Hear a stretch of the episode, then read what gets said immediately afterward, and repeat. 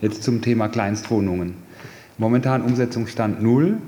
In allen Vermarktungskonzepten äh, legt das Amt für Soziales den Finger in die Wunde und sagt, das ist zu berücksichtigen. In allen Bauvorhaben legen wir intern mit dem Stadtplanungsamt, lassen wir keine Vorlage un, ungenutzt verstreichen, um auf das Thema hinzuweisen.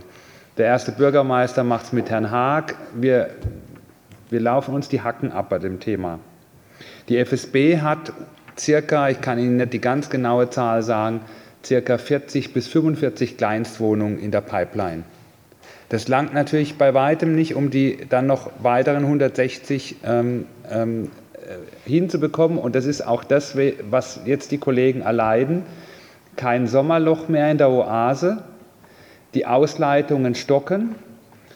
Und wir benötigen ganz dringend diese Kleinstwohnung, um wieder atmen zu können und in irgendeiner Weise handeln zu können, damit die Kollegen überhaupt noch ihre Arbeit verrichten können. Das ist momentan unser Problem äh, und die Kosten, äh, das äh, ist letztendlich auch. Aber seien Sie versichert, dass wir als Amt für Soziales und Dezernent an allen Ecken versuchen, da voranzukommen.